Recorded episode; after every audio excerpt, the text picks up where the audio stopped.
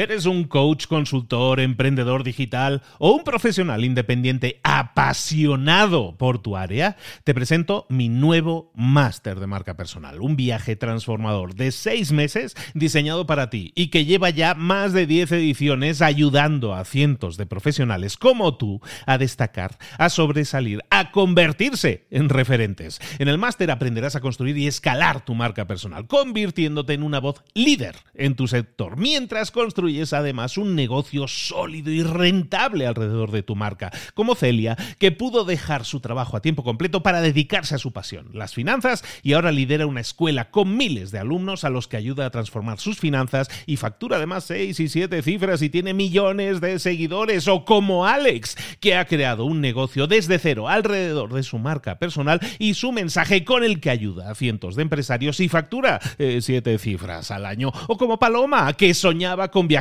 por el mundo y que ahora vive como nómada digital con cientos de miles de seguidores y más de 17.000 alumnos. Gracias al máster, su sueño pasó de ser una idea a una realidad rentable y reconocida.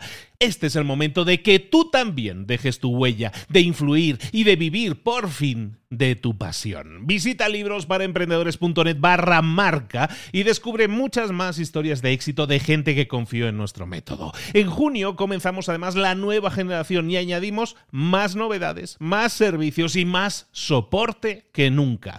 Únete a la élite de profesionales que ya están cambiando sus vidas. ¿Estás listo? ¿Estás lista para desarrollar tu marca personal y ser nuestra próxima historia de éxito? Pues visita librosparaemprendedores.net barra marca y comencemos. En los negocios como en la vida, si hay algo cierto, es la incertidumbre.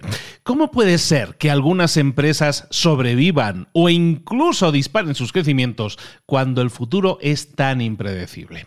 Hoy vamos a ver un libro, vamos a, traerte un libro que se llama Empresas Grandiosas y que es el resultado de nueve años de estudio de un montón de empresas, pero un montón de empresas en las que se estudia cómo toda una serie de mitos que siempre hemos querido ciertos de las empresas que, sobresalen a lo mejor no son tan ciertos. Vamos a ver esos mitos uno por uno, los vamos a destruir y todo eso te va a dar las pistas para conseguir que también tu empresa sea una empresa grandiosa. Libro del año 2011 del señor grandísimo Jim Collins de Empresas que sobresalen es el libro que vamos a ver aquí y ahora en Libros para Emprendedores y más. ¡Comenzamos!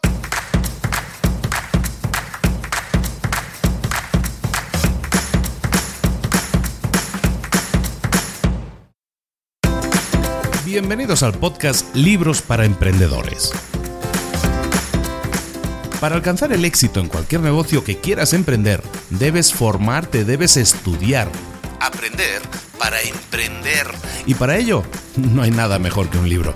En el podcast Libros para Emprendedores te ayudamos de tres maneras. Primero, seleccionando los mejores libros del mercado para ayudarte a emprender, a mejorar en tu emprendimiento. Segundo, te ofrecemos gratis un resumen de los puntos más valiosos explicados en cada libro. Y tercero, te damos finalmente pasos a seguir para poner en práctica todas esas lecciones aprendidas y así poder acortar tu camino hacia el éxito ya sea marketing, ventas, liderazgo, emprendimientos, mentalización, eh, vamos a analizar lo mejor de lo mejor, de los mejores libros del mercado y te lo vamos a dar todo bien masticadito y listo para ser aplicado.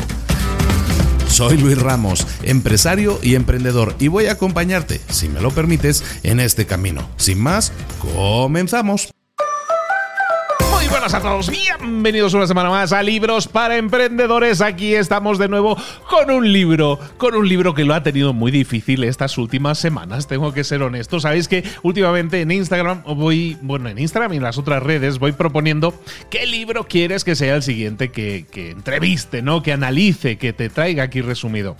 Y, llevaba yo tres semanas preguntando eh, por varios libros y uno de ellos era este, ¿no? Este Empresas Grandiosas que vamos a ver hoy y siempre quedaba segundo segundo, nunca quedaba primero, pero siempre quedaba segundo por muy poco, porque hay muchísima gente que quería que traje este resumen. Esta semana, lo que he decidido este fin de semana, este fin de semana no lo voy a poner a votación ni os lo traigo aquí directamente. Empresas grandiosas, este libro del año 2011 del grandísimo Jim Collins y también de Morten Hansen, que son los dos coautores, y que básicamente se dedica a analizar durante nueve años, este equipo se dedica a analizar durante nueve años un montón de empresas para analizar por qué son exitosas incluso en tiempos difíciles, en, tiempos de incertidumbre. El concepto de este libro, como te comentaba en la introducción, tiene que ver que, eh, que tenemos que detectar, que analizar toda una serie de empresas que, que, lo tenían difícil y estaban en situaciones, a lo mejor atravesaban etapas o situaciones mundiales complejas, pero sin embargo las superaron brillantemente y, e incluso se dispararon en su crecimiento. Los autores eh, partieron de una lista de más de 20.000 empresas más de 20.000 empresas y lo que fueron fueron filtrando esa lista de 20.000 eh, empresas buscando identificar siete casos de estudio de empresas 10X. Las llamaron empresas 10X. Esas empresas que, cuyo desempeño fue mucho mejor que el promedio de sus industrias, por lo menos 10 veces durante periodos complejos. es decir, empresas que crecieron 10 veces más que el promedio de su industria. Entonces, ¿cómo definían estas empresas 10X? ¿Cómo las detectaban? Para ser una empresa 10X, básicamente tenías que ser una empresa que cumpliera tres criterios. Tenías que haber demostrado resultados impresionantes durante los últimos 15 años. Debías haber conseguido esos resultados durante tiempos, durante épocas tumultuosas y en las que había eventos que no podían haber sido predecidos. Y también debería tratarse de una organización joven o que hubiera empezado unos pocos años antes y que hubiera tenido un, crecimiento espectacular. Con todos esos parámetros, los autores llegaron a definir 10 eh, perdona, siete empresas 10X, que son las empresas que básicamente sobre las que vamos a centrar el análisis en todo este libro. Empresas como Microsoft o empresas como Southwest, eh, Southwest Airlines y, todas esas. Y el libro es interesante en ese sentido porque los pone a comparar una empresa contra otra, empresas que están en el mismo rango. Por ejemplo, Microsoft la compara con Apple. Algo hay que decir en este, en este tema y es que el análisis que se hizo de estas empresas llegaba, era durante 15 años y eh, llegaba, terminaba ese análisis en el año 2002. Eso quiere decir que hay toda una serie de empresas analizadas aquí que a lo mejor no tuvieron resultados brillantes hasta el 2002, pero como nosotros lo, lo, vemos ya con más perspectiva, vemos que después del 2002 algunas empresas como Apple, que también se analiza aquí, pues tuvieron resultados espectaculares bajo la dirección de Steve Jobs. Pero básicamente lo que hace este libro es analizar esas empresas, selecciona esas empresas y lo que hace es derribar mitos hay toda una serie de documentos que analizan, miles de documentos que analizan, y eso les permite eh, llegar a conclusiones, extrapolar conclusiones y derribar cinco mitos, que es lo que vamos a estar derribando en el resumen de hoy. Cinco mitos. El primer mito, que los líderes exitosos tienen que ser visionarios, tienen que tomar muchísimos riesgos, tienen que ser agresivos. El segundo mito, y ojo, estamos diciendo que estos mitos los vamos a derribar. ¿eh? El segundo mito es que las empresas exitosas tienen que ser innovadoras. El tercer mito, que los líderes exitosos tienen que moverse súper rápido, siempre reaccionar muy rápido, siempre. El mito número cuatro es que las empresas exitosas tienen que estar siempre cambiando, adaptándose al entorno, haciendo cambios drásticos. Y el mito número 5 es que las empresas exitosas normalmente tienen más suerte que otras. Todo esto son mitos que el libro derrumba. Y lo que vamos a hacer es irnos ya por el primer mito que dice así, los líderes exitosos son visionarios, eh, aceptan y toman muchos riesgos y son agresivos en su liderazgo. Eso es un mito a derribar. Los líderes 10X o los líderes de empresas 10X no son personas que hayan sido súper agresivas o que tengan personalidades súper histriónicas, para nada. No, no, son ni más creativos, ni más ambiciosos, ni más visionarios que otros líderes con los que pudieras compararlo. Entonces, ¿qué es lo que les diferencia? ¿Qué es lo que hace de un líder ese líder 10X? Hay tres rasgos en común en todas estas empresas que son empresas grandiosas. Los tres rasgos de sus eh, líderes son, y, que son rasgos que, amplían, que hacen llegar a toda la empresa. El primer rasgo es la disciplina fanática, el segundo la creatividad empírica Y el tercero, la paranoia productiva. Vamos con la disciplina fanática. La disciplina fanática no tiene que ver con, con el seguir siempre las reglas, con obediencia a la autoridad, que es un poco lo que podríamos entender por disciplina tradicionalmente, sino que en una empresa 10X la disciplina se, se trata más bien de apegarte consistentemente a tus valores, a tus metas a largo plazo a tus estándares de trabajo, a tus metodologías de trabajo, incluso si eso significa no ir conforme a lo que la sociedad espera. Es decir, apegarte a aquello que consideras tu filosofía de empresa es disciplina fanática, disciplina apegada a lo que tú crees que son tus metas, tus estándares, tus métodos y tus valores. El segundo rasgo es la creatividad empírica y esto de la creatividad empírica tiene que ver con un, tema que es que la gente se piensa que los líderes son como agresivos y hacen jugadas súper arriesgadas. Pero embargo, esta investigación, como te digo, de miles de empresas, demuestra que los líderes 10X, los líderes de empresas 10X, no son más agresivos, no son más arriesgados que cualquier otro líder. Lo que sí tienen es que eh, toda decisión que estén tomando se basa no en conocimiento convencional, sino en, en, opiniones de expertos, incluso en ideas que pueden no haber sido testadas, pero lo que hacen es que todas sus acciones, todas sus decisiones están basadas en evidencia, vienen de observación, vienen de experimentación. Eso, desde fuera, parece que luego lleve a la toma de decisiones agresivas, arriesgadas. Lo que en realidad están haciendo es hacer una toma de decisión creativa, no arriesgada, siempre analizando todo riesgo que puedan cometer. Es decir, las acciones y las decisiones siempre están basados en evidencia y vienen después de una observación extensa y una experimentación abundante. El tercer rasgo es la paranoia productiva, que en una empresa 10X como Microsoft, por ejemplo, tiene que ver, ahora vemos el ejemplo con Microsoft, tiene que ver con un pensamiento que es constante para los directores, para los directivos de una empresa 10X, que es el ¿Qué pasaría si? ¿Qué pasaría si? Básicamente están considerando constantemente cualquier escenario de terror que le pudiera suceder a esa empresa. Están siempre analizando qué podría er, ir mal y cómo reaccionaríamos en ese caso.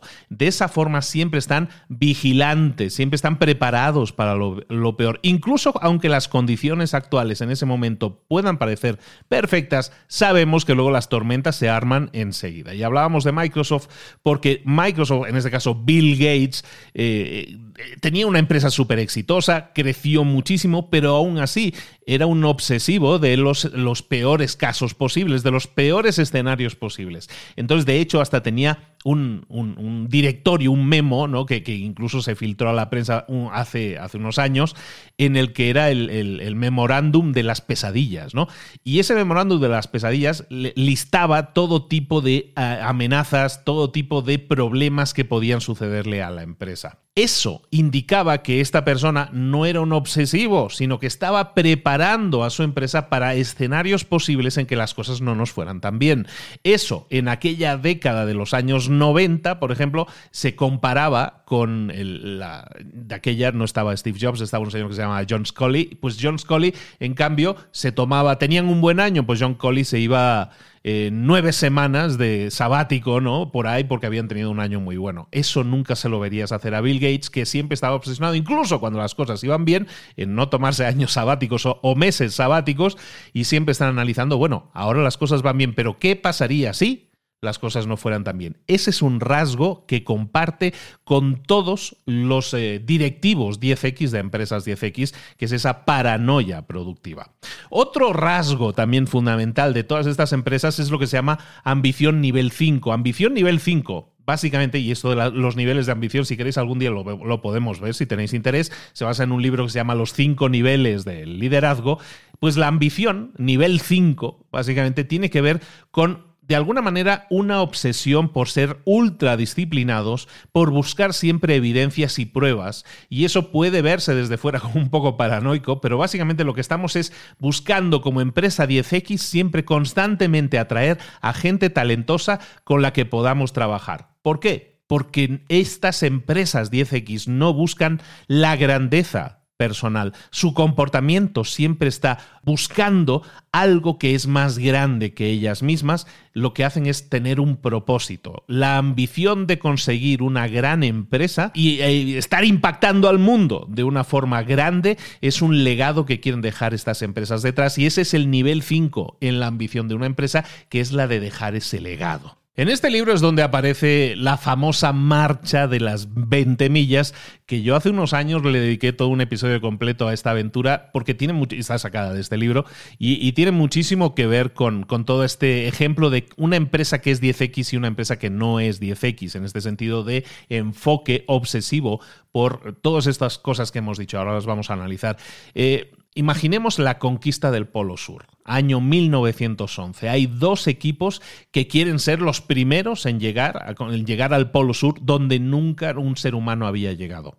Tenemos un primer equipo liderado por Amundsen, que busca llegar al Polo Sur y regresar siempre con una programación muy específica. Luego tenemos un segundo equipo liderado por Scott, que llegó al polo, al polo, Sur el segundo. El primero en llegar fue Amundsen. Ellos llegaron, el segundo equipo Scott llegó 34 días después y nunca regresó. Todos murieron en el camino de regreso. Cada uno de estos equipos comenzó prácticamente a la vez el camino hasta conquistar el Polo Norte, solo por, separaron por pocos días de diferencia el inicio la distancia que tenían que cubrir era la misma, las temperaturas que tenían que soportar y los vientos que tenían que soportar eran los mismos. ¿Cuál es la diferencia entre la mentalidad de Amundsen, la mentalidad 10X de Amundsen, que consiguió ir y regresar en el tiempo previsto y todo calculado?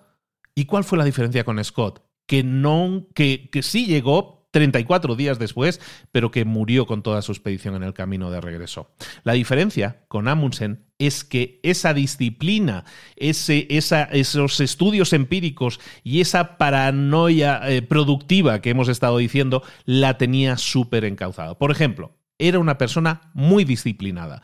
Sabía que aquel camino hasta conquistar el Polo Sur era un entorno súper adverso, súper difícil, y entonces se entrenó muchísimo. Hasta se entrenó a nivel físico para resistir eso muchísimo. Hacía prácticas de hasta 2.000 millas en bicicleta para endurecer su cuerpo. Incluso aprendía de los esquimales cómo trabajar en condiciones polares, utilizar perros en vez de caballos para, para, los trineos y todo eso, por ejemplo, como estaba aprendiendo de los esquimales. Ahora nos parece una cosa muy normal, pero de aquella estaban, estaban haciendo cosas únicas que nadie había hecho antes. Entonces, era una persona disciplinada, punto uno. Lo segundo, utilizó datos empíricos de forma creativa. ¿Qué es lo que hizo Amundsen? Para, para diseñar su camino, empezó a leer todas las notas, diarios de todas las expediciones previas para ayudarle a tomar decisiones sobre cuál iba a ser su campamento base.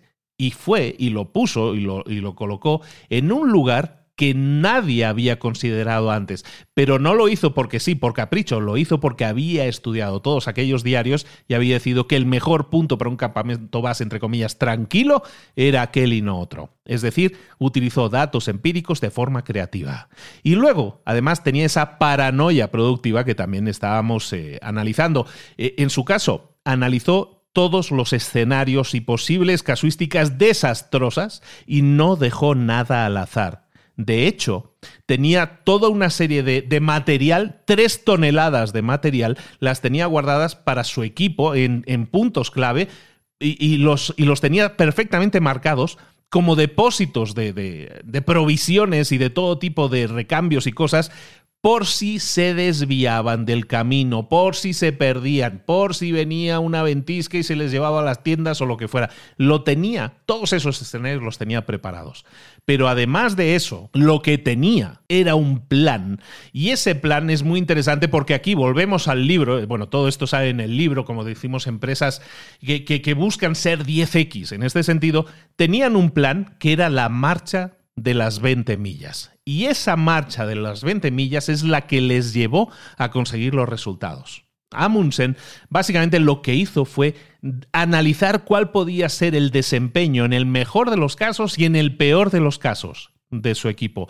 Y sabía que 20 millas, eh, unos 30 kilómetros diarios, era la cantidad de, trayecto que podía recuperar, que podía cubrir su equipo tanto en el mejor de los casos como en el peor de los casos. Es decir, si llovía, si había ventisca o lo que sea, ¿cuál es el tramo mínimo que podríamos eh, cubrir 20 millas. Y entonces lo que hizo fue definir esa marcha diaria de las 20 millas. Ni más ni menos. Aunque el día fuera bueno y soleado y podríamos haber seguido tirando y hacer 25 o 30 millas, 20 millas. En el día bueno, 20 millas. En el día malo, 20 millas. ¿Cuál fue la diferencia con Scott? Scott lo que hizo fue, pues lo que decíamos, eh, ¿hacía día bueno? Pues venga, todo lo que podamos, 40 millas, claro que sí. Y en los días malos, que hacía mucha ventisca, mm, nos quedamos acampados y no hacemos nada. Entonces, ¿qué pasó? Pues que llegó, eh, eh, Scott llegó más tarde y le pilló el mal tiempo. ¿Por qué? Porque pillaba muchos días en que no avanzaba. En cambio, el otro, pues 20 millas, 20 millas, 20 millas, 20 millas. De esa forma, esta persona con 20 millas y las cosas muy claras y definidas avanzaba de forma constante todos los días, mientras que el otro estaba forzando a, su equipo mucho. Los días buenos los forzaba muchísimos y, en los días malos pues la gente no avanzaba. Y esa expedición no sobrevivió.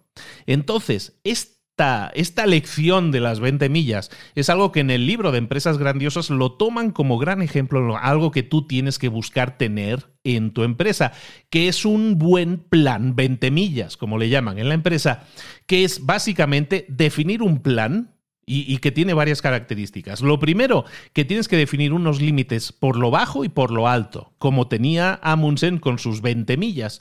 Las empresas que son 10X y que quieren estar cumpliendo con sus objetivos año tras año, no, no pueden evitar definir esos esos, eh, esos, objetivos mínimos y máximos. Si tú defines un objetivo mínimo, pero que es realista, que la empresa lo puede alcanzar siempre, incluso en épocas difíciles, aunque tenga que suponer un gran esfuerzo, estás definiendo un mínimo, ese, rango, que en el caso de Amundsen era entre las 15 y 20 millas, en el peor de los casos. Si tú estás definiendo tu rango de bajo y tu rango alto, básicamente tú puedes siempre trabajar por conseguir ese rango mínimo hasta en las peores circunstancias, yo sé que voy a alcanzar mis 20 millas. A lo mejor en tu caso estamos hablando de una medición anual, pero tienes que definir esas 20 millas, que en tu empresa puede ser algo completamente diferente, que no tiene nada que ver con distancias a cubrir, pero sí con hitos, con datos a alcanzar.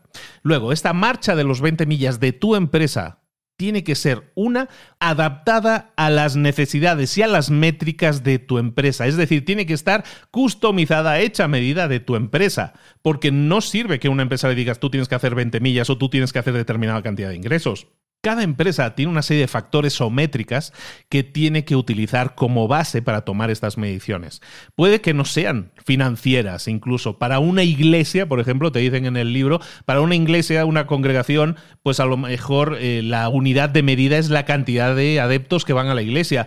Para una escuela, a lo mejor la medida tampoco no son los ingresos, sino el desempeño de los alumnos entonces nosotros tenemos que tener esa marcha de las 20 millas, que puede ser en cada empresa algo diferente, pero que tiene que estar definida, en el caso de una, escuela, el desempeño de los alumnos. Tenemos que conseguir un promedio X, ¿no? Y ese promedio hay que cumplirlo como sea, aunque el año sea complicado, ¿no? Entonces eso es importante que lo hagamos en nuestra propia marcha de las 20 millas. Y luego, tiene que ser siempre conseguible, tiene que ser todo alcanzable en base a tus propias acciones. Nunca vamos a depender de factores externos. Y esto es fundamental todo mi trabajo, todos mis resultados dependen de mí, está todo bajo mi control. No podemos dejar eh, al, albedrío de decir, bueno, pues si este año va bien y mejoran las ventas en general de este tipo de negocio, o si vienen muchos turistas a, a mi país este año, entonces seguramente me va a ir bien. Todo eso son factores externos. Entonces nunca una empresa se va a apoyar en factores externos para conseguir resultados. Siempre va a buscar que sus propias acciones sean las que generen esos resultados. Y luego, también muy importante, y es que la marcha de 20 millas de tu empresa o de una empresa grandiosa siempre tiene que tener una, un marco temporal, tiene que estar definida en, una, en un marco temporal razonable, ¿no? Eh, en el caso de la marcha de las 20 millas, pues 20 millas diarias. En el caso de una empresa, pues a lo mejor conseguir esos resultados en tres meses, en seis meses, en un año, pero siempre tiene que haber una unidad de medida también en el tiempo, tiene que ser conseguible en el tiempo. ¿Por qué funciona una marcha de las 20 millas en una empresa? Estamos entendiendo que es un concepto, es simplemente un nombre, ¿no? Tu propia marcha de las 20 millas, ¿por qué te funciona? ¿O ¿Por qué te va a funcionar en una empresa? Hay tres razones porque, eh, por las cuales una empresa consigue el éxito si define su propia marcha de las 20 millas. Lo primero es que genera confianza. Eh, no estamos hablando de mails motivacionales que tienes que enviar a tu equipo. No hay nada de eso. Hay circunstancias adversas, lo sabemos, pero nosotros tenemos confianza porque tenemos un plan. Y es un plan que tiene que funcionar hasta en las peores situaciones. Y teniendo un plan, eso genera confianza. A la gente le gusta tener un plan, unos pasos a seguir. Entonces también eso es muy importante. Cuando tú tienes una marcha de las 20 millas para tu empresa, es una marcha, es un plan que funciona especialmente bien en cuando hay eventos disruptivos, cuando hay tiempos difíciles. Cuando tú tienes, atraviesas una época difícil, si tú tienes un plan que ya tiene un mínimo máximo definido y sabes que hay un mínimo que vas a alcanzar sí o sí, entonces, da igual que haya eventos disruptivos, eh, eventos externos, factores externos que impacten, porque tú tienes un plan para reaccionar incluso cuando haya contratiempos. Y eso te permite, y es el, tercer punto muy importante de tener una, un plan marcha de las 20 millas, y es que te coloca al control de la situación. Puede pueden suceder desastres naturales, puede haber eh, problemas financieros en los mercados, puede haber cambios en la regulación. Hay algún, siempre va a haber cosas que están fuera de nuestro control. Puede haber un virus que nos encierra a todos. Y claro que todo eso no estaba previsto. Pero si nosotros tenemos un plan marcha de las 20 millas, como le llaman, eso te va a dar una dirección clara, un propósito claro. Te da un faro allá al fondo al que tú tienes que apuntar y hacia el que tienes que ir, sobre todo en tiempos de caos o de incertidumbre. Y es precisamente en esos tiempos cuando las empresas que están preparadas para ello, que se han preparado para ello, son cuando más brillan. Cuando hay tiempos complejos en que otras empresas caen, es cuando ellos generan la mayor ganancia porque estaban preparados para ello, porque tenían un plan. El segundo mito que derriba este libro de empresas grandiosas es que, es que las empresas grandiosas están constantemente innovando. Y no es tanto así. Uno de los, eh, en la investigación, uno de los resultados sorprendentes es que precisamente no son excesivamente innovadoras, sino que son innovadoras hasta cierto punto, con, con reparos, eh, como, como poquito. ¿Y cómo es esa innovación de a poquito, esa innovación en pequeñas dosis, que es la característica de estas empresas que no son altamente innovadoras, sino que eh, son innovadoras con un, con un pequeño margen de riesgo, lo que hacen es disparar balas en vez de balas de cañón. En vez de cañonazos disparan balas, así lo ponen en el libro. ¿Y qué son las balas? Es fácil de entender, ¿no? El, símil en este sentido, lo que hacen es buscar la innovación a través de pequeñas pruebas, de pruebas que son poco arriesgadas, las balas, antes que poner todos sus recursos al servicio de un gran cañonazo. Los cañonazos los van a utilizar, pero siempre después de haber hecho un análisis previo. Entonces, esto, esto de las balas y los cañones, ¿cómo funciona? Pues las características de una bala, es decir, de una prueba piloto, es que siempre una bala que va a ser un nuevo producto, un nuevo servicio, una nueva tecnología, un nuevo procedimiento, una nueva adquisición, tiene que tener esas características. La prueba que vayamos a hacer tiene que tener una serie de características. La primera es que no tiene que costar mucho. ¿Por qué? Porque si tiene mucho costo va a ser agresivo para las cuentas de la empresa. Entonces, buscar siempre pruebas que sean poco costosas, punto uno, que tengan consecuencias mínimas, es decir, que no genere riesgo para la empresa y que no sea disruptivo para la empresa, que no signifique demasiado trabajo, demasiado eh, trabajo para muchas fuerzas de, laboral en ese sentido y que pueda hacer que eh, para hacer esta prueba necesitamos quitar muchos recursos de una parte que ya tenemos funcionando para ponerlos a esta parte de I más D. En definitiva, que no nos cueste mucho, que tenga consecuencias mínimas para la empresa en eh, de forma económica y que tenga consecuencias mínimas para la empresa a nivel de recursos. Entonces, si nosotros empezamos a disparar balas, que es toda una serie de pruebas, es entonces cuando vamos a encontrar que a lo mejor no todas las pruebas nos funcionan. Y está bien, no fueron de gran riesgo. Pero ¿y si una funciona? Ay, si una funciona, entonces sí los resultados pueden cambiar. Por ejemplo, hay una empresa que se llama Amgen que, tiene que, que hace tecnología de recombinación de ADN laboratorio. Eh, lo que estamos hablando es de una empresa que empezó a disparar una serie de balas, de estas eh, virtuales que estamos diciendo, y lo que hizo fue utilizar diferentes tecnologías de recombinación del ADN, desde utilizar eh, diferentes ingredientes, por decirlo de alguna manera, para ver cuál podían encontrar como un nuevo recombinador de ADN, una nueva tecnología que fuera disruptiva, que fuera innovadora. Y fueron probando con muchas cosas, desde vacunas hasta hormonas del crecimiento, de todo. y al final detectaron una cosa que se llama EPO, edito, ahora no te lo voy a decir bien, ¿eh? el EPO, básicamente, pues ahora sí es una, un combinado, un combinado químico que estimula la producción de glóbulos rojos. Y vieron después de probar toda una serie de combinatorias, toda una serie de ingredientes y de pruebas que habían hecho, que eran las balas, encontraron una que era muy prometedora. Y esa era la más viable para invertir. Y esa la convirtieron en un cañonazo. Es decir, una vez hicieron todas las pruebas y estaban satisfechos con los datos empíricos, entonces disparan el cañón. Y ese cañón es un montón de recursos para sacar EPO al mercado. Amgen, esta empresa que, que sacó el EPO al mercado, convirtió este proyecto, este producto de bioingeniería en el primer producto de bioingeniería en alcanzar los mil millones de dólares de ingresos.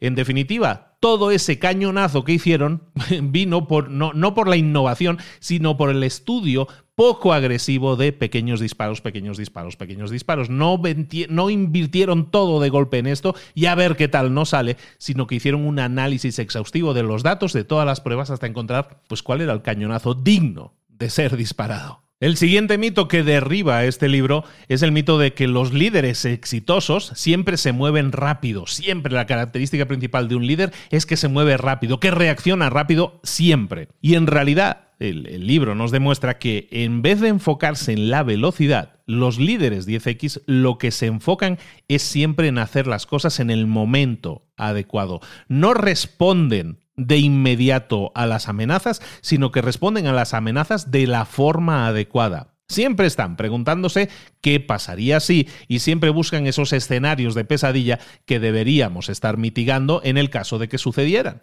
¿Y cómo llevan a cabo esta preparación entonces de actuar en el momento preciso y no eh, de inmediato, que es lo que nosotros podríamos pensar? Derribando ese mito, dicen que hay tres cosas que llevan a cabo las empresas grandiosas y sus líderes 10X. Lo primero es que tienen configurados buffers. Un buffer no deja de ser un, un guardado de seguridad, ¿no? Y en este caso, eh, reservas económicas es algo que todas las empresas 10X tienen. Tienen reservas económicas inmensas.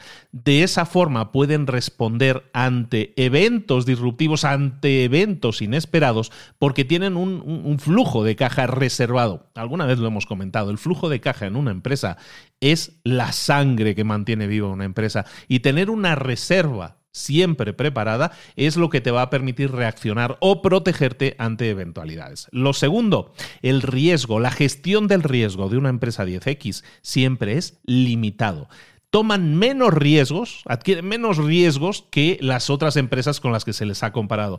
Cada vez que tienen que aceptar riesgos que están basados en el tiempo, tampoco, eh, tampoco se vuelven locos y se vuelven estresados con esa situación y siempre toman decisiones o hacen movimientos basados en el tiempo que tienen para hacerlo. Es decir, no voy a reaccionar de inmediato. Si sé que tengo una semana o tengo este año para reaccionar, voy a tomarme este año y voy a hacer el mejor gesto posible para reducir el riesgo. No voy a actuar rápido, sino que voy a actuar de la forma adecuada, como decíamos. Y luego tienen una visión macro y una visión micro de todo lo que está pasando. Una visión micro se refiere a que pones atención al trabajo que tú estás haciendo, pero una visión macro es estar pendiente del mercado. Esa visión macro es estar pendiente de amenazas que pueden venir de otras empresas externas, de situaciones externas en el mercado. Y eso que pueden ser amenazas reales o percibidas, entonces las utilizan para tomar decisiones de la forma adecuada. Por ejemplo, en 1979 Intel o Intel era una empresa líder en su sector, pero que estaba enfrentando un peligro muy grande, y es que una empresa de la competencia Motorola estaba generando cambios, estaba siendo innovadora mediante diseño ganador después de un diseño ganador, diseño ganador uno tras otro. Si seguían por ese camino, Motorola se convertiría en el nuevo estándar de la industria y hubiera dejado obsoleta a la propia Intel. Entonces, ¿qué es lo que hace Intel? Analiza no solo la versión micro de lo que estamos haciendo, sino la versión macro, que es lo que está haciendo en este caso la competencia, y elaboran un plan, en la operación Crash, que le llaman, bueno, que así la relatan en el libro, en el que en una semana la pusieron en marcha y la empezaron a ejecutar, generando 2.000 nuevos diseños ganadores en ese año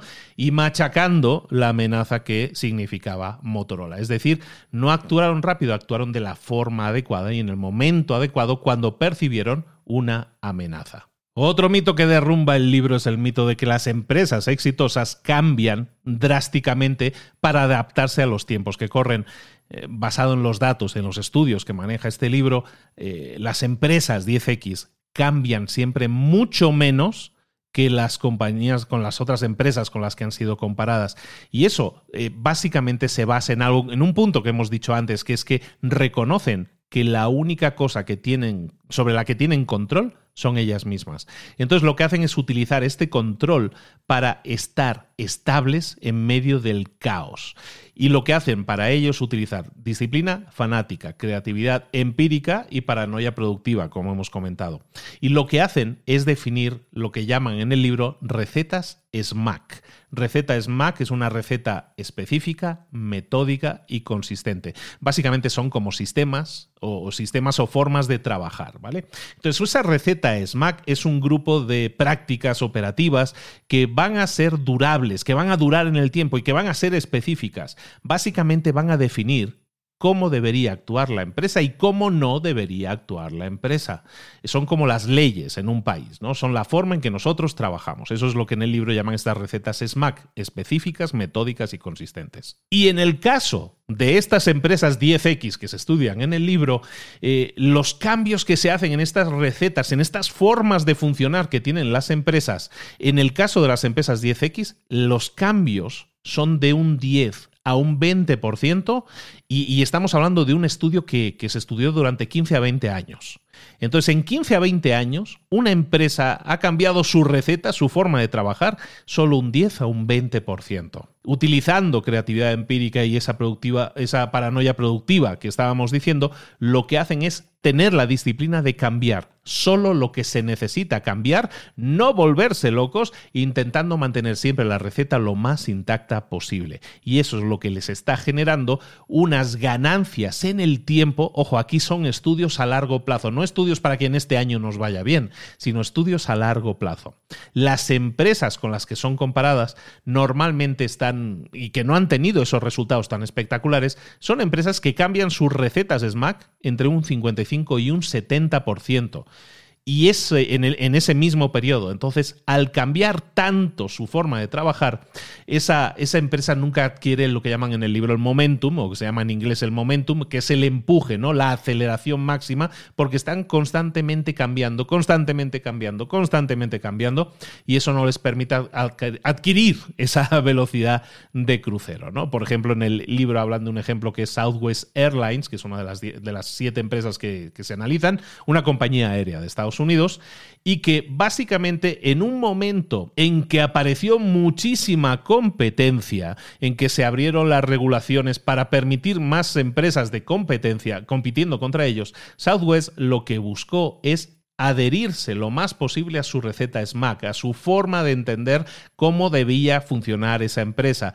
Esa receta SMAC, en el caso de esta compañía aérea, se trataba de utilizar siempre el mismo modelo de avión en todos los trayectos. De esa manera todos los manuales eran mucho menores, las piezas eran y los procedimientos de, ahora sí de reparación eran todos mucho más fáciles, más sencillos porque era un único modelo y no ofrecían comida, no vamos a llevar eh, correo, es decir, toda una serie de servicios que iban a hacer normalmente que ese avión no llegara a tiempo. Entonces, lo que hicieron fue optimizar su receta SMAC y eso les permitió tener una receta muy simple, muy sencilla, pero que funcionaba basada en datos empíricos, en datos reales, y que le permitió en tiempos complejos, en tiempos en los que llegó una desregulación y, un aumento de la competencia, les permitió permanecer intactos y con rendimientos brutales durante más de 25 años. El quinto y último mito que derriba este libro, Empresas Grandiosas,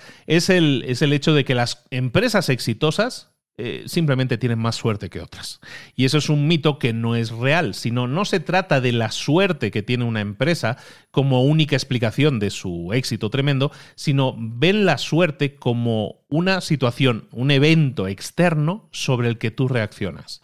Y lo que determina que estas empresas sean empresas grandiosas no es la suerte que han tenido, sino lo que han hecho con esa suerte. Hay cuatro posibles escenarios que una empresa puede tener y cómo puede reaccionar. El primer caso, muy obvio, que tengas un gran retorno habiendo tenido buena suerte. Es decir, tienes buena suerte y eso te permite hacer grandes cosas. Entonces, las empresas 10X no simplemente se conforman con tener buena suerte, sino que utilizan la buena suerte como una herramienta para reaccionar. Uno de los casos o los tipos más importantes de buena suerte para una empresa pues es probablemente encontrar a la persona adecuada o fichar a la persona adecuada para tu empresa eso se podría considerar buena suerte, ¿no? En este caso hablan del ejemplo de, esta Amgen que decíamos antes, de los del EPO, ¿no? la, ingeniería genética esta, que contrataron a un científico de Taiwán eh, que respondió a un anuncio de los clasificados, es decir, pusieron un anuncio en el periódico para contratar gente y apareció este, este científico, lo ficharon y un tipo súper obsesivo trabajando trabajó tanto y fue el que desarrolló este gen del EPO eh, y que le significó miles de millones hasta a esta empresa. ¿no? ¿Se puede considerar buena suerte fichar a esa persona? Sí, pero lo que hicieron esas personas es crear un entorno para que esa empresa, para que esa, em, para esa, para que esa persona brillara. Entonces, cuando tienes buena suerte, en este caso, de fichar a la persona adecuada, ¿qué haces tú con eso? Estamos generando el entorno adecuado para que esa persona que es brillante pueda brillar o no. Esto me lleva a, un recuerdo que yo, tengo, muy grande de, cuando yo trabajé, y os lo he comentado alguna vez, que he trabajado muchos años en un banco, en un banco alemán, ¿no? Y en ese banco había una serie de gente yo creo que brillante, que sin embargo no encontró el entorno adecuado para trabajar. Y muchos compañeros míos de trabajo que yo considero que son brillantísimos y luego se han demostrado que son personas brillantísimas, dejaron la empresa porque en esa empresa se veían de alguna manera capados, por decirlo de alguna forma, en su crecimiento. Y, no es por señalar a la empresa en este caso, muchas veces es un tema de dirección, cambios en la dirección, que también lo subo, y, cómo reaccionas a eso y cómo dejas escapar a ese talento, que es una suerte que ya lo hayas podido fichar, pero ¿qué estás haciendo para conservarlo? ¿no? Y en este caso yo eh, tengo muchísimos buenos amigos que dejaron la empresa antes que yo, que luego se han convertido en empresarios brillantísimos, en líderes brillantísimos de, nivel internacional, en algún caso mundial, compañeros míos de trabajo, ¿no? Entonces, muchas veces lo he comentado con mis compañeros, ¿por qué la empresa no nos cuidó mejor? ¿Por qué yo me tuve, alguna vez he comentado, por qué yo me fui de la empresa eh, de alguna manera, entre comillas, asqueado, porque no podía brillar, no podía crecer, me sentía oprimido. Y no digo que yo fuera la persona más brillante, creo que no soy la persona más brillante que había en aquel grupo de 600 personas que éramos en algún tiempo en la empresa, creo que yo no era el más brillante, pero sí era una persona que podía brillar. Y en cambio me tuve que ir de alguna manera quemado para buscar mi propio camino. ¿Por qué una empresa no me cuidó? ¿Por qué una empresa que tuvo la suerte de tener a compañeros como los que yo tuve los dejó ir? ¿Qué estamos haciendo en nuestras empresas para cuidar ese talento que es una suerte muchas veces que lo tengamos y que si lo aprovechamos puede generar grandes rendimientos, grandes beneficios a esas, a esas empresas, pero sin embargo los estamos dejando ir. Este es uno de los casos, ¿no? Hablamos de tener buena suerte, en este caso incluso fichando a la gente puedes tener buena suerte, pero ¿qué haces con ese fichaje de buena gente? De buena gente? Pues tienes que cuidarlos y hacerlos crecer, crear entornos en, los que la gente pueda brillar. También puede ser que tengas buena suerte y no actúes bien, no actúes en consecuencia. Hay muchas empresas que se analizan en este libro en los cuales tuvieron buena suerte, los eventos externos les favorecieron, pero no ejecutaron correctamente y no sacaron el máximo beneficio. Entonces hay muchos casos, hay un caso en este caso de Intel contra AMD, que ganaron, AMD ganó un juicio para, y entonces tuvo la oportunidad de desarrollar un grandísimo producto y, un grandísimo producto que el mercado estaba esperando, ¿no? Pero sin embargo, no reaccionaron, tuvieron problemas de producción, no, le, no cuidaron ese proyecto de la forma adecuada y al final fue Intel la que de nuevo le comió el desayuno a AMD porque reaccionó de forma más rápida, más ágil, mientras los otros que habían tenido suerte y unos eventos favorables no supieron aprovechar esa ventaja competitiva. Por lo tanto, la suerte no es determinante, es lo que tú haces con la suerte lo que puede determinar que tengas un resultado mayor o, mayor o mejor, podríamos decir, ¿no? Otra casuística puede ser que tengas mala suerte y aún así que tengas, eh, como dicen, ¿no? Que te repartan malas cartas, pero aún así saques un buen beneficio, ¿no? Pues que tú tengas mala suerte es también muy probable, pero ¿qué haces? Con esa mala suerte. Las empresas 10X utilizan eventos del tipo mala suerte para demostrar toda su valía, demostrar lo que pueden hacer, la resiliencia para levantarse y, atravesar esas épocas de mala suerte y producir aún así grandes resultados. Por ejemplo, uno de los casos que propone aquí en el libro, que es uno de los que más me gustan, además, porque no lo conocía, es que en 1988, en California, en Estados Unidos, eh, hubo un movimiento popular que, de queja sobre las empresas de seguros, ¿no? sobre las compañías de seguros. Y esas compañías de seguros de coches, sobre todo, eh, estaban poniendo muchas trabas, muchas dificultades para que los clientes pudieran mm, presentar sus reclamaciones ¿no? cuando tenían accidentes de coche y todo eso. ¿no? Entonces se, se pasó una propuesta propuesta de ley, la ley 103, que obligaba a las empresas de seguros de coches a bajar los precios un 20% de sus pólizas. Entonces, todas las empresas se enfrentaban entonces a una rebaja grandiosa de más del, 20% en sus ingresos. Entonces pone el ejemplo en el libro de una empresa que se llama Progressive, eh, Seguros Progressive, que, que fue muy afectada por esa situación, pero lo que hizo, aparte de su, gran porcentaje de mercado estaba en California precisamente, pero en lugar de, de, alocarse y poner el grito en el cielo, se fijó en que esa mala suerte que tenía, que es la ley que me obliga a bajar un 20% los precios de mis pólizas, en vez de, de alocarse, lo que hicieron fue escuchar por qué eso estaba sucediendo. Y se dieron cuenta de que eso estaba sucediendo porque la gente se quejaba de que las compañías de seguros no eran buenas manejando los accidentes de coche, las presentaciones de reclamaciones y todo eso. Entonces, en vez de comenzar y poner el grito en el cielo, ay, que me han bajado un 20%, qué mala suerte, lo que hicieron fue mejorar su servicio de reclamaciones y hacerlo de clase mundial. Es decir, entendieron que esa situación no era algo en lo que yo tenía que buscar algún otro tipo de producto, algún otro tipo de precio, sino entender que el mercado estaba, estaba, eh, estaba buscando una empresa que les diera buen servicio cuando tenían una reclamación de accidente. Ellos lo hicieron, esta empresa Progressive lo hace.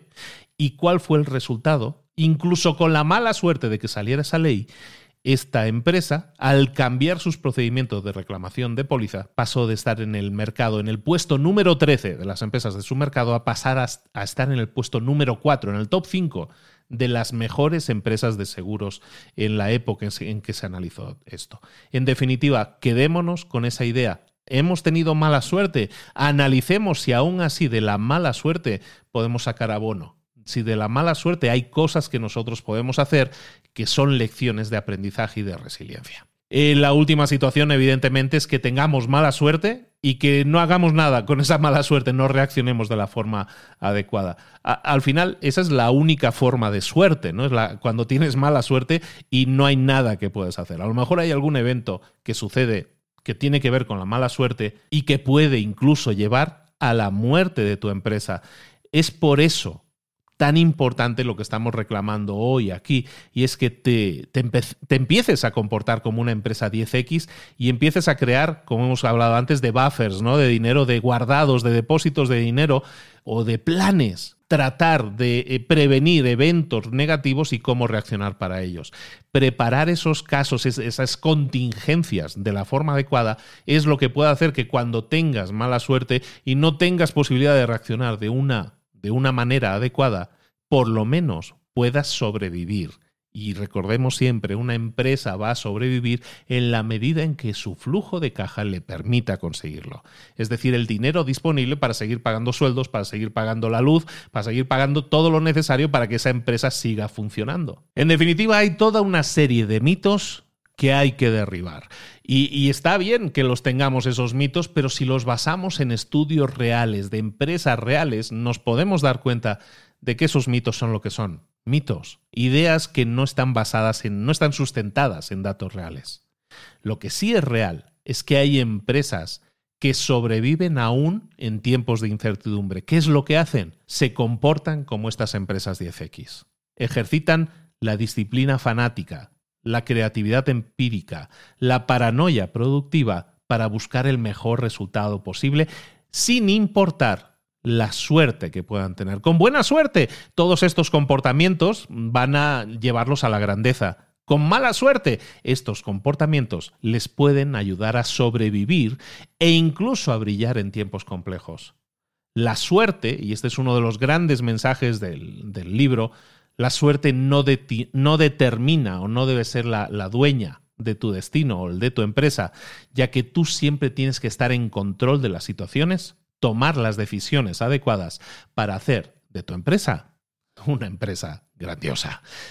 Hasta aquí el resumen de empresas grandiosas. Evidentemente hay muchísimos ejemplos en el libro. Es un libro fundamentalmente de ejemplos. Como veis, la, la, doctrina del libro es muy sencilla de entender. Hay una serie de acciones, tres acciones principales, y hay una serie de cinco mitos derribados, y eso es lo que hemos hecho, traerte las cosas prácticas, accesibles y fáciles de entender para que si este libro te hace clic, lo compres, lo analices, lo estudies. Hay un montón de ejemplos de casos reales de empresas comparadas con empresas que han racionado bien o que hacen una determinada cosa y otras que no lo están haciendo.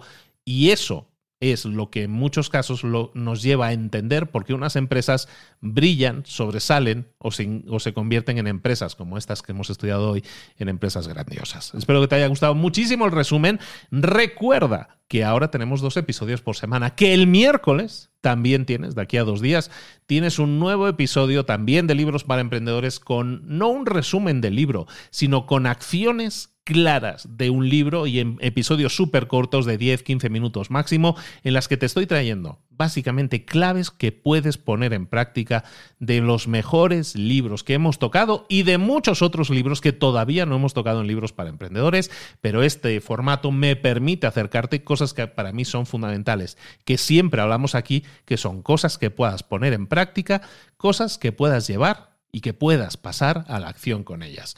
Eso dentro de dos días. Espero que, si este libro te ha gustado, te ha, te ha sintonizado alguna de las eh, cosas que hemos comentado, me lo hagas saber, me etiquetes, por ejemplo, en Instagram, en arroba libros para emprendedores, y me digas, oye, pues me ha gustado, estoy escuchando este libro, eh, o me ha gustado este detalle o, o este tema, fíjate que nosotros no lo estamos haciendo y creo que sí deberíamos hacerlo.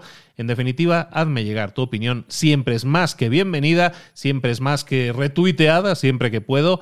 En definitiva, hazme llegar. Qué te parece esto y también estate muy atento porque en Instagram, también en la comunidad de YouTube, también en Twitter, también os voy a poner la próxima semana, en aquello del viernes, sábado, os voy a hacer una pregunta, que es cuál es el siguiente libro que quieres que traduzca para la próxima semana. Y es ahí donde nos vamos a ver con un nuevo resumen completo la próxima semana aquí en Libros para Emprendedores. Todos los lunes un nuevo libro traído, analizado, desmenuzado, masticadito para ti. Espero que te siga sirviendo y que me sigas escogiendo y que sigas eh, apoyando como sigues apoyando a Libros para Emprendedores. Recuerda también que tenemos ya dos podcasts nuevos. No, uno no es tan nuevo, pero uno nuevo sí. Tenemos Mentor 360, episodios de crecimiento personal y profesional de lunes a domingo. Y ojito porque ya estamos preparando la, la siguiente temporada, la 2022, que va a ser espectacular. Si hasta ahora en Mentor 360 teníamos 20 mentores, ¿qué pasaría si tuviéramos más de 40?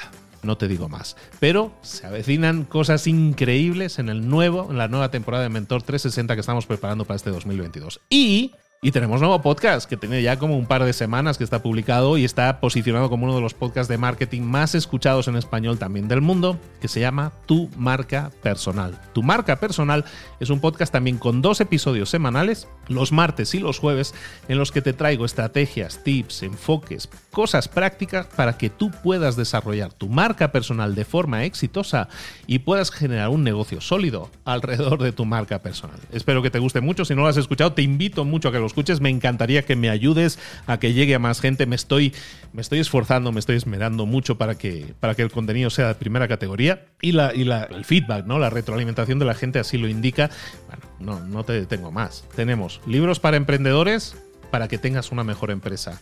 Para que tengas una mejor marca, tenemos este nuevo podcast, Tu Marca Personal. Y para que tengas una mejor versión de ti en lo personal y en lo profesional, tienes Mentor 360. Son tres herramientas, yo creo que indispensables para que obtengas más y mejores resultados. Como siempre digo, si los pones en práctica, como siempre digo, si pasas a la acción. Un abrazo muy grande de Luis Ramos, nos vemos, en este caso el miércoles con un nuevo episodio de Pasa la Acción y el próximo lunes, la próxima semana, con un nuevo libro aquí en Libros para Emprendedores. Un saludo. Hasta luego.